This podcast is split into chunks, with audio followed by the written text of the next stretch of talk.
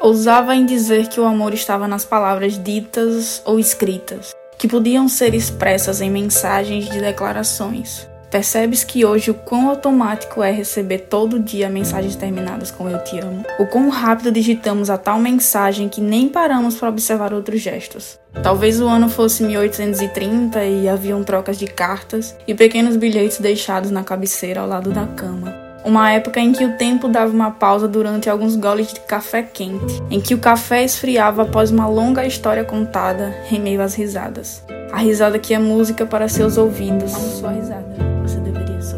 Não tenho certeza se falou isso em voz alta. Às vezes seu pensamento fala tão alto que esquece que apenas ela mesma está ouvindo. Não estamos em 1830. Hoje temos faturas e comprovantes de pagamentos, mas a finalidade deles tem sido outra. O bolso da mochila está lotado de pequenos comprovantes de pagamento com mensagens no verso. A beleza do amor expressa em qualquer coisa, além de palavras ditas. A beleza do amor ao olhar atentamente quando se prova uma comida nova, ou quando passamos cinco minutos para dar sete passos e entrar em casa. A beleza do amor quando se olha fixamente e todo aquele sentimento se renova, engrandece.